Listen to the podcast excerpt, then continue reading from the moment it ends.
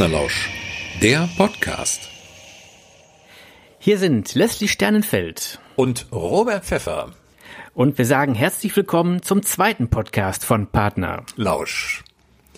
Unser Thema heute. Warum schreibe ich?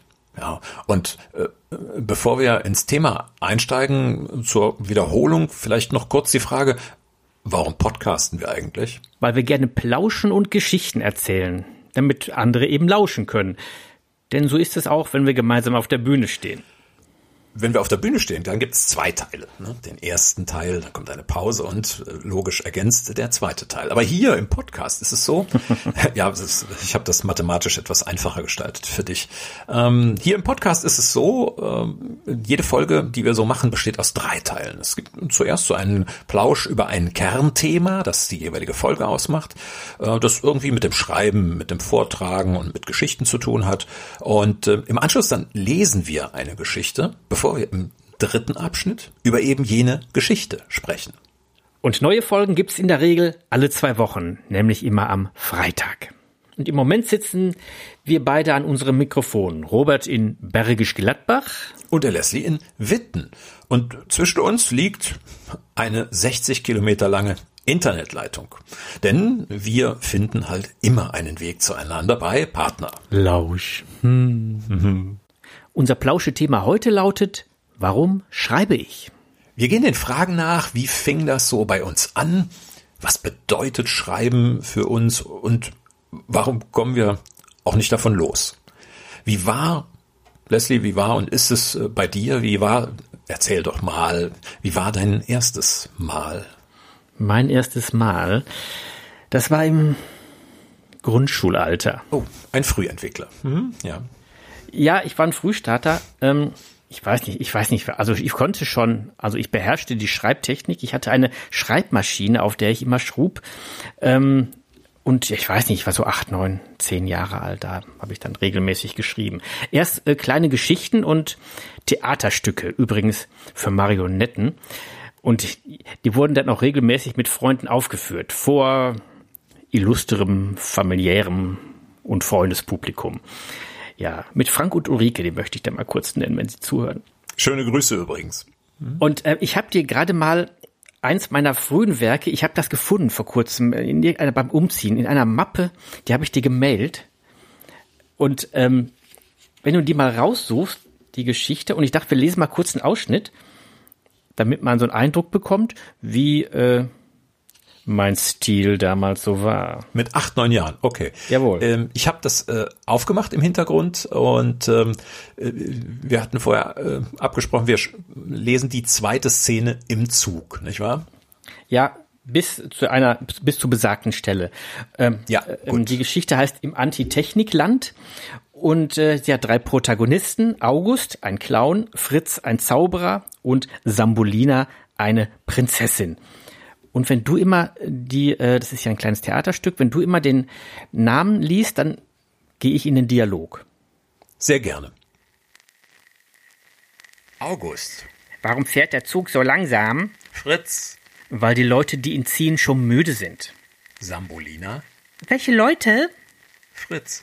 Also ihr wisst doch, Nein, das wisst ihr nicht. Also, im Warteraum habe ich eine Zeitschrift gelesen. Da stand drin, dass das Dorf Hier stimmt nix auch Antitechnikland genannt wird. Die Leute da haben nicht die geringste Ahnung von Technik. August? Und dieser Zug gehört Ihnen? Fritz. Ja, leider. Man hört im Hintergrund Stimmen, die Hü rufen. Sambolina? Ich glaube, es gibt neue MS. August? MS? Sambolina. Menschen stärken. Fritz. Da vorn hat ein Mann sein Bein aus der Tür hängen. August. Wir müssen die Notbremse ziehen. Sambolina. Schnell! Sie zieht. Man hört eine laute Klospülung. Fritz. Das war alles? Sambolina. Es scheint so. August. Was machen wir? Wir sind doch im Antitechnikland. Fritz. Der Mann ist während der Fahrt gerade abgesprungen. Sambolina. Und?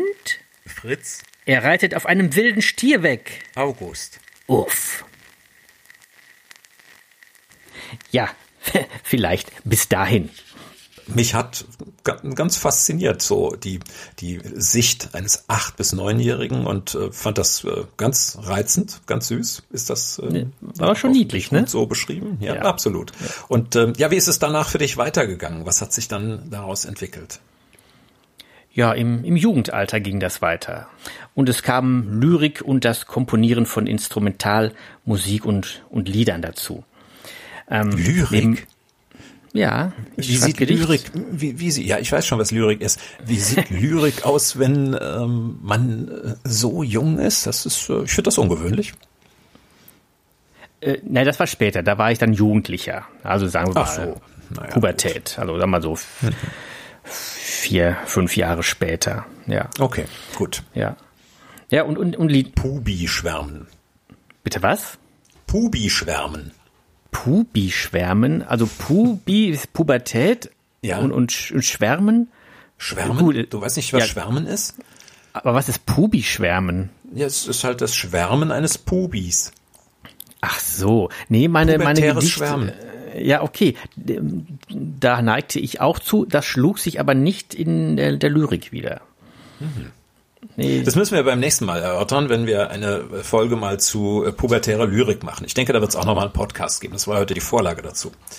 Ja, genau, genau, genau. Mhm. Ja, also Lyrik ist ein bisschen was anderes als Geschichten und äh, Liedtexte übrigens auch.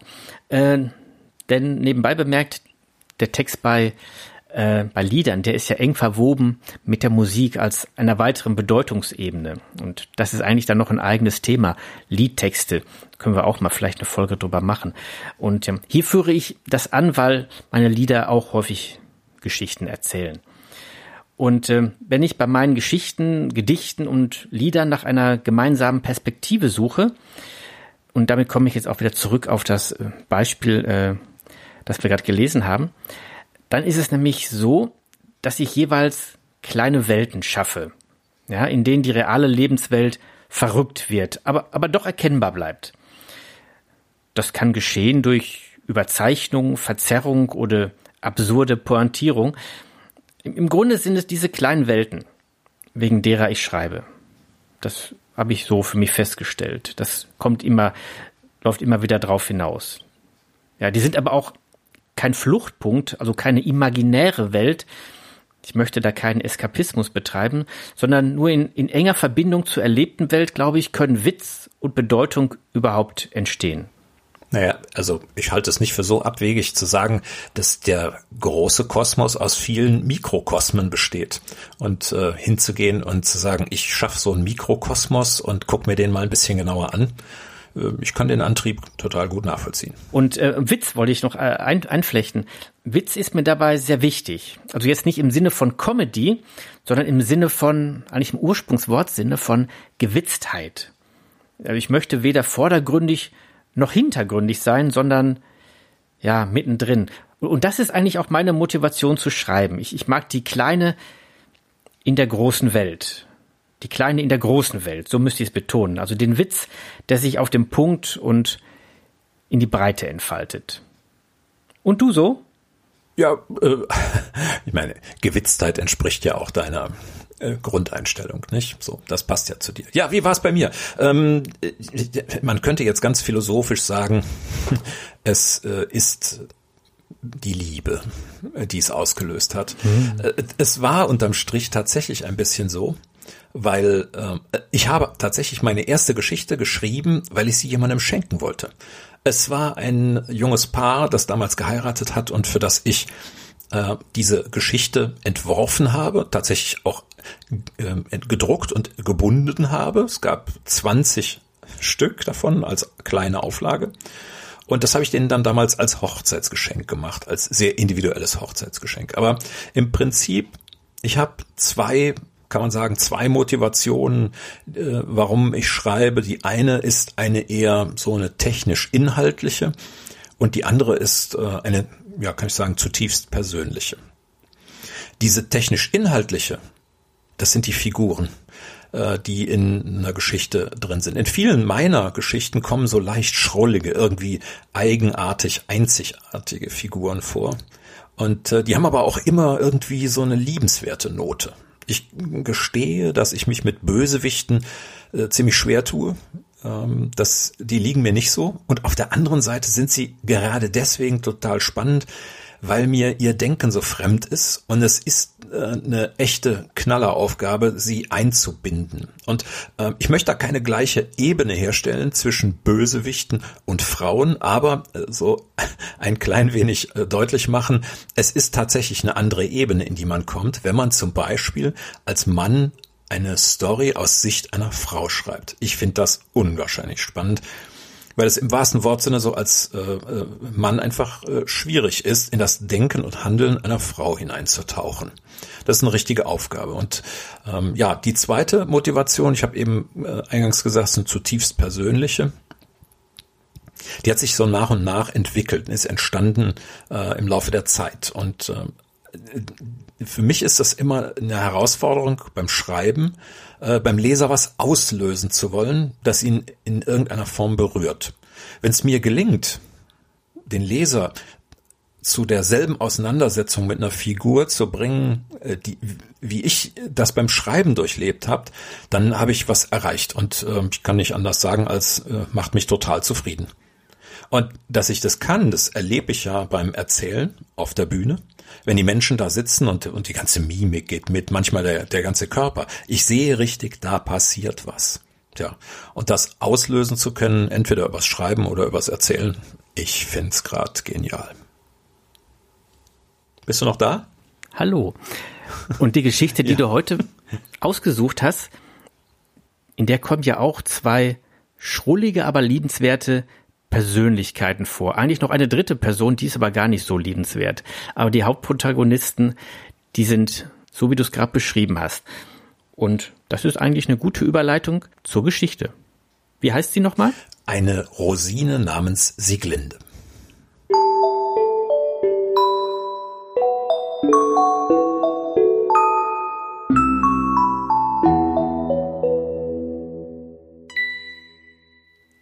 Eine Rosine namens Sieglinde.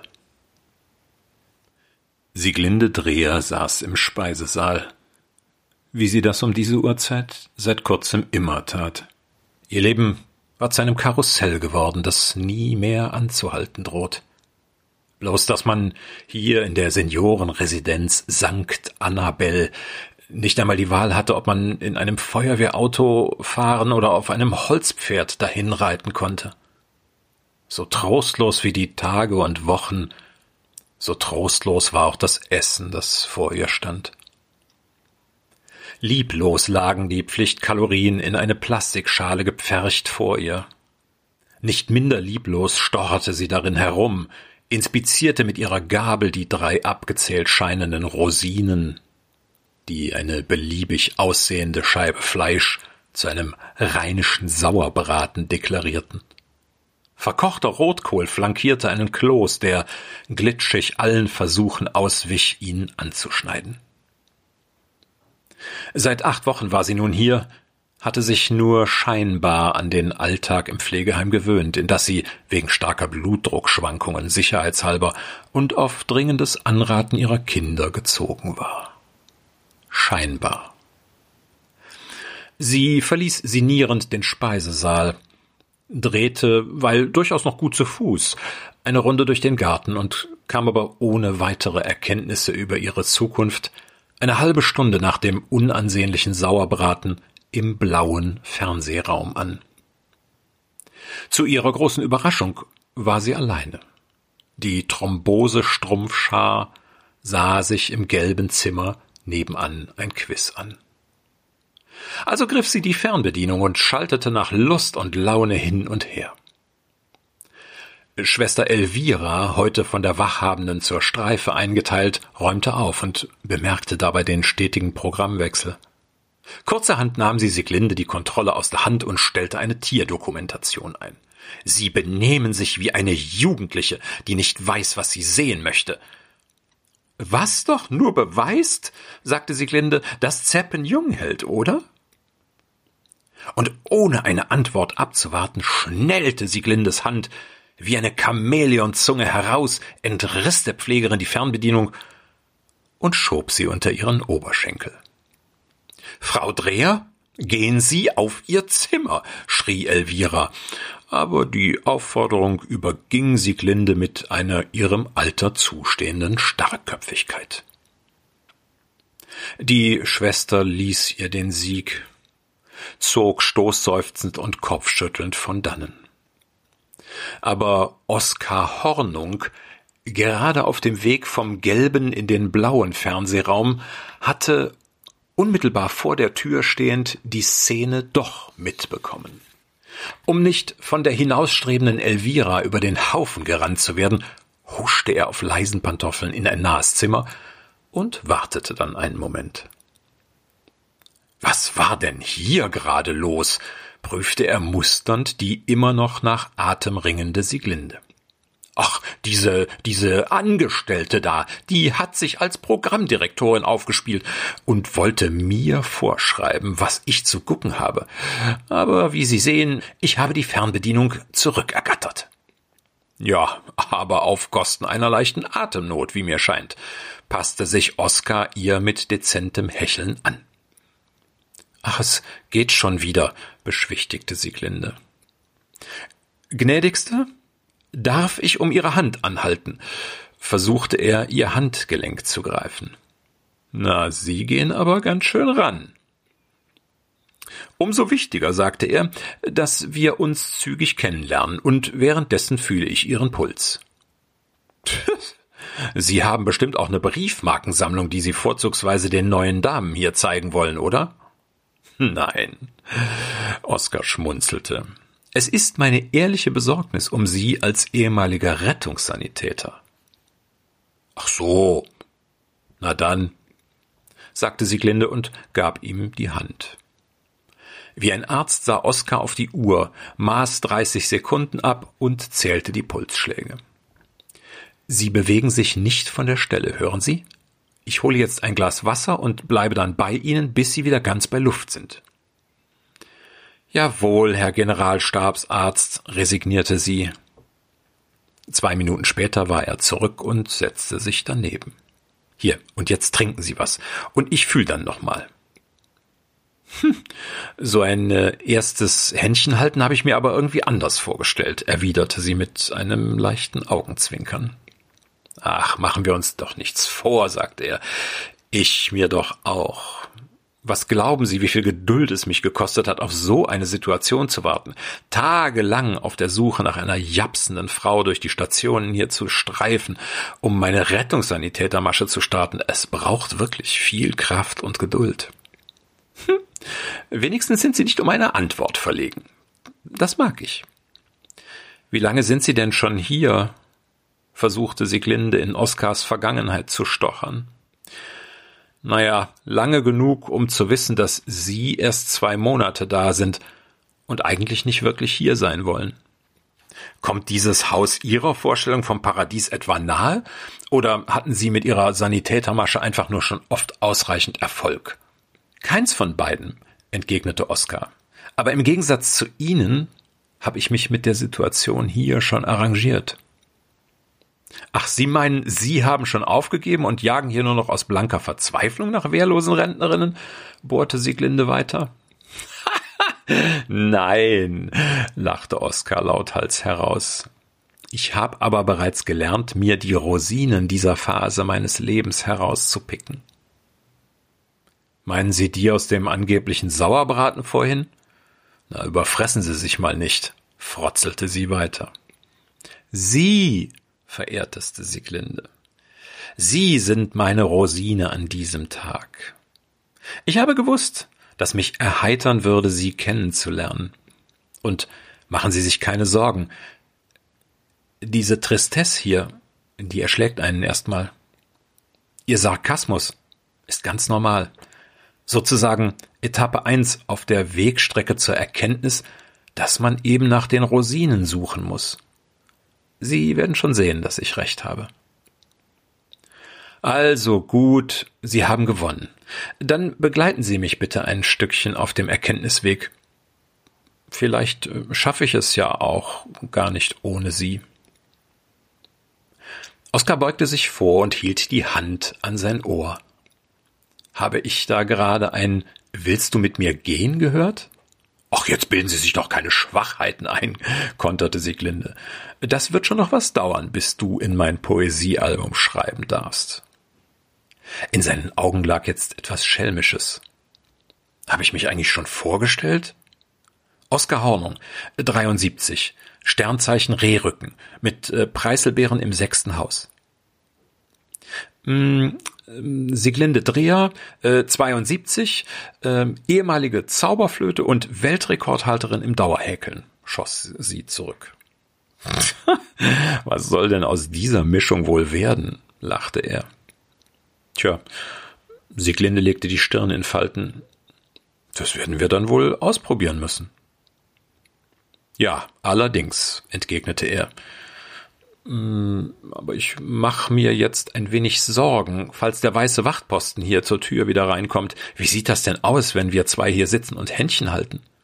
Na, sie wird denken, Oskars Masche hatte mal wieder Erfolg. Die Neue hat jetzt wohl eine Affäre mit ihm. Die Neue hat eine Affäre, sagte Sieglinde. Wie sich das anhört.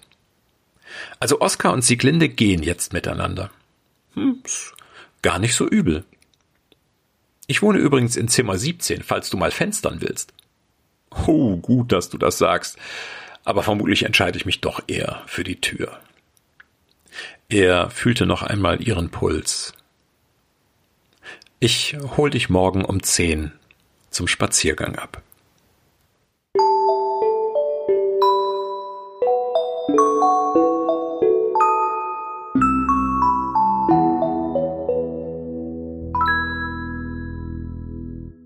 Eine Rosine namens Sieglinde. Von dir, Robert. Ist schon was älter, die Geschichte. Von wann ist denn die? Äh, 2008 habe ich die geschrieben. Das war relativ am Anfang meiner schreiberischen Laufbahn. Mhm. Warum hast du zum Thema Warum schreibe ich eine Geschichte ausgesucht, die sich nicht mit dem Entstehen, sondern mit dem Vergehen auseinandersetzt? Oh, das ist ähm, es ist eigentlich äh, das Vergehen äh, ist für mich da gar nicht zentral gewesen. Also die äh, Idee, diese Geschichte auszusuchen, äh, bestand eigentlich äh, vor allen Dingen in dem Fakt, dass es ähm, äh, der Sieglinde in der Geschichte gelingen soll, das ist so die, die, der, der Tenor. Es ist schön, wenn es ihr gelingt, den Blick auf das zu lenken, äh, was äh, ja substanziell ist und äh, wo es, auch wenn die Umstände schwierig sind, trotzdem immer noch irgendwie was Schönes, was Interessantes, was Spannendes zu entdecken gilt. Also äh, ich lebe tatsächlich mit der Hoffnung, äh, dass mir das später auch irgendwie gelingen wird. Und äh, so gesehen ist das für mich eine Geschichte von entstehender Motivation gewesen. Und das hat für mich, hatte für mich ganz viel mit der Frage, warum schreibe ich zu tun. Das war ja eine deiner ersten Geschichten, hast du gesagt. Ähm, ja. Und die setzt sich ja sofort mit einem sehr tiefgehenden Thema auseinander. War das schwierig beim Schreiben oder hat es dich eher in Schwung gebracht? Also es ähm, in der Anfangszeit äh, des meines eigenen Schreibens ähm, ich, und ich glaube fast, dass das so ein bisschen typisch ist, ähm, äh, wenn man anfängt. Also kann ich mir jedenfalls vorstellen, man sucht ja ganz viele Sachen, äh, die in seiner näheren Umgebung so sind. Und äh, ich weiß noch, die allererste Geschichte, die ich geschrieben habe, drehte sich um einen äh, um einen Ritt auf einem Pferd, äh, den ich äh, 2005 noch äh, in Argentinien gemacht habe. Und die Geschichte war ganz grauenvoll. Äh, sie ist im Schreibwettbewerb Wettbewerb damals auf den vorletzten Platz gekommen. Aber ähm, ich denke, so eine so biografische ähm, ähm, Elemente prägen das. Und so war das bei der Sieglinde auch ein bisschen. Ähm, mir ist damals, aus welchem Grund auch immer, ist mir die Situation eingefallen, äh, die ich bei meiner eigenen Großmutter in einem Pflegeheim in Leverkusen erlebt habe. Und äh, ja, es ist fürchterlich. Ich muss einfach so sagen, fürchterlich. Und äh, für mich war das ein Stückchen von Hoffnung, ähm, mich mit der Situation von Sieglinde auseinandersetzen zu können und ähm, sie dazu zu bringen, eben, wie ich eben sagte, schon diese schöneren Dinge wieder sehen zu können. Und der Oscar ist einer, der ihr dabei hilft. Und du thematisierst in der ersten Szene, Stichwort Pflichtkalorien und Stichwort Fernsehprogramm auch eben den wenig menschlichen und den unprofessionellen Umgang der Mitarbeiterin Schwester Elvira mit den Bewohnern. ein Hinweis darauf, dass die Szene sich in einem schlecht geführten Haus abspielt. Das ist zwar nicht das Hauptthema, du, du gibst dem aber deutlich Raum. Welche Bedeutung hat das für deine Geschichte um Sieglinde und Oskar? Das ist, äh, ja, ich glaube, in äh, so einer Situation, wie Sieglinde sich da befindet und wie sich auch Oskar befindet, äh, ist es ganz wichtig, dass äh, gerade bei Menschen, die es noch können, und die beiden sind in der Geschichte in so einer äh, Situation, dass es da total äh, existenziell schon fast ist, ähm, zumindest im Kleinen zu versuchen, sich auch von solchen Umgebungsbedingungen ein bisschen unabhängiger zu machen ähm, um sowas wie eine Eigenständigkeit zu wahren. Fast könnte man schon sagen, die Persönlichkeit zu erhalten. Und äh, mir hat total gefallen, äh, dass die dass die beiden äh, sich im Laufe der Geschichte äh, annähern, solidarisieren und diese Aufgabe dann miteinander annehmen. Was aus dieser Beziehung auch immer später mal irgendwie wird. Die Geschichte bleibt ja am Ende offen. Mhm. Das waren ja eher inhaltliche Fragen von mir. Ich habe auch noch was zur, ich habe auch noch strukturelle Fragen, also zum, zu dem, wie du es geschrieben hast. Du nennst an einer Stelle die Leute, ziemlich zu Beginn, die Leute im Fernsehraum eine Thrombosestrumpfschar. Das lässt ja einen augenzwinkernden Blick auf die Realität erkennen. Und mit Blick auf die Struktur der Geschichte, warum hast du dich entschieden, diesen Begriff Thrombosestrumpfschar, Strumpfschar, zu Beginn der Geschichte zu setzen?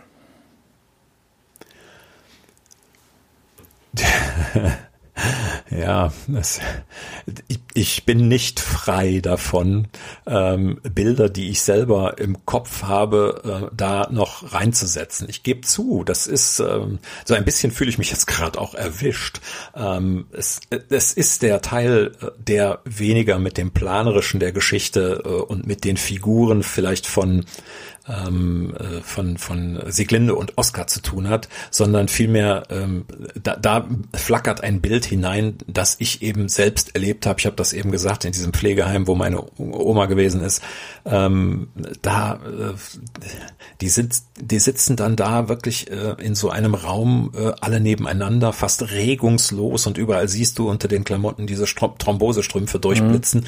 und dieses Bild hatte ich einfach noch im Kopf und ähm, ja, es, ich, es war mir nicht möglich, das aus der Geschichte rauszuhalten. Also das ist einer der stark, ähm, ja, äh, in mir selbst steckenden bildlichen Momente, den ich da einfach reingesetzt habe und den ich auch beim Überarbeiten nicht mehr rausstreichen konnte.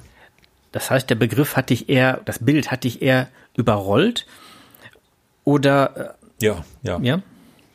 Ja, absolut. Also es ist, das ist echt festgebrannt und ich, ich sehe die die die Damen, deren Namen ich da auch noch sagen könnte, äh, die sehe ich wirklich äh, auch immer noch vor mir sitzen. Das ist äh, ist so. Ja, mir kam der Begriff gerade zu Beginn der Geschichte auch äh, ein bisschen so vor, als dass er die die bedrückende Situation in der Wahrnehmung des Lesers so ein bisschen äh, entschärfen soll. Ja, um, um die, die Gelassenheit des Blicks äh, zu bewahren.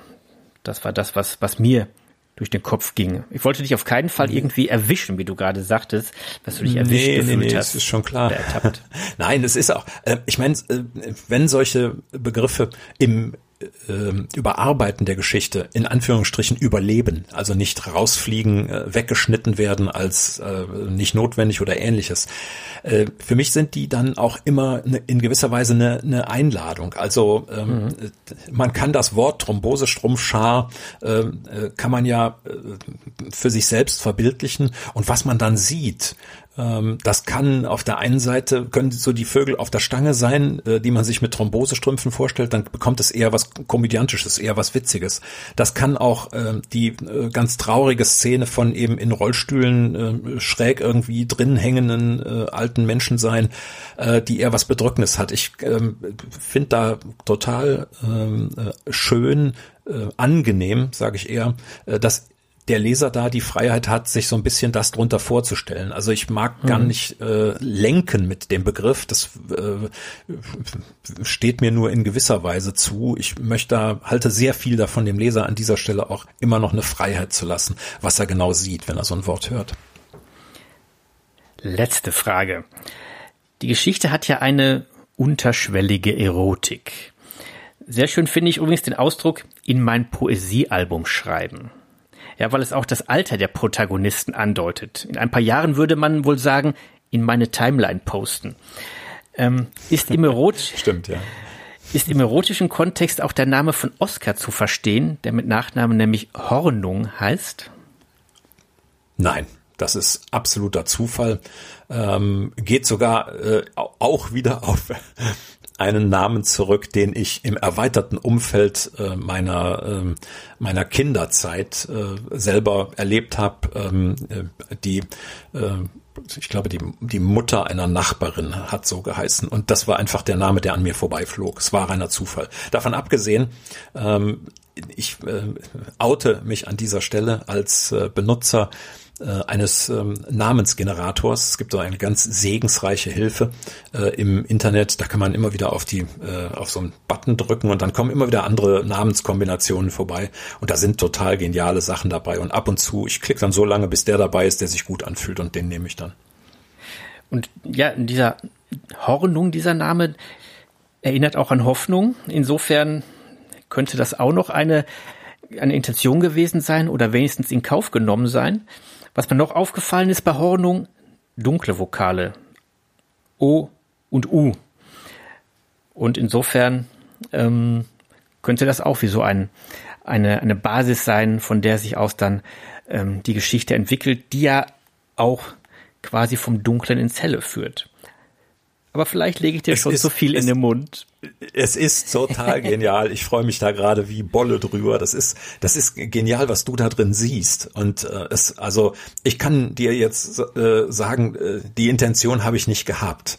Aber es ist doch großartig, an so einer Stelle quasi festzustellen, was für Möglichkeiten es eben auch gibt, äh, das zu deuten, ähm, dass da alle Freiheiten drinstecken für den, der es hört oder liest und äh, der sich da sowas bei denken kann. Also es, es gibt in dem Sinne nicht unbedingt immer ein falsch und ein richtig. Also klar hast du explizite Elemente in der Geschichte, die lenken sollen. Und das ist ja auch notwendig, um eine Handlung irgendwo eine gewisse, äh, um, um da eine gewisse Stringenz reinzubringen. Aber so diese Nuancen, äh, auf so etwas zu gucken, äh, ja, großartig, wenn die Leser das mit ihren eigenen Ideen und Gedanken füllen und äh, ja, also und wenn Bestens. die Hörer das, die Geschichte jetzt nochmal hören wollen, dann müssen sie einfach zurückspulen.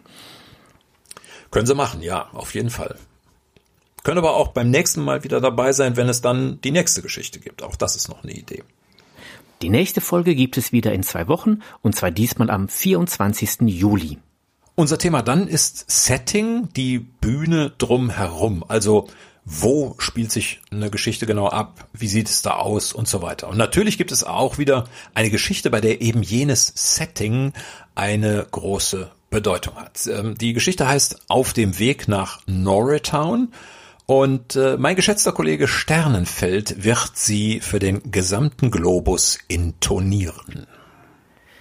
Das hast du jetzt zauberhaft ausgedrückt, mein Lieber. Ja, das, das macht auch eine Überleitung etwas schwieriger, aber ich wollte dir eine Aufgabe stellen. Also Master auf Überleitung.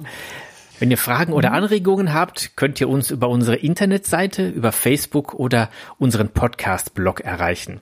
Die Links dazu, die heften wir wieder in die Show Notes zu dieser Folge. Und äh, ja, übrigens den äh, Partnerlausch Podcast, äh, den gibt es jetzt auch bei Apple, früher iTunes, bei Spotify und bei Deezer. Wir werden also breiter, äh, also äh, unser äh, Podcast. Ja. Auf jeden Fall, liebe Leute, wünschen wir euch lauschige Sommertage. Und wir sagen Tschö aus Bergisch Gladbach. Und Tschüss aus Witten. Partnerlausch. Partnerlausch der Podcast. Und äh, ja, bleibt uns nicht wesentlich mehr, als euch äh, lauschige Sommertage zu wünschen, ne? Ja, dann tun wir das doch einfach und wünschen euch lauschige Sommertage.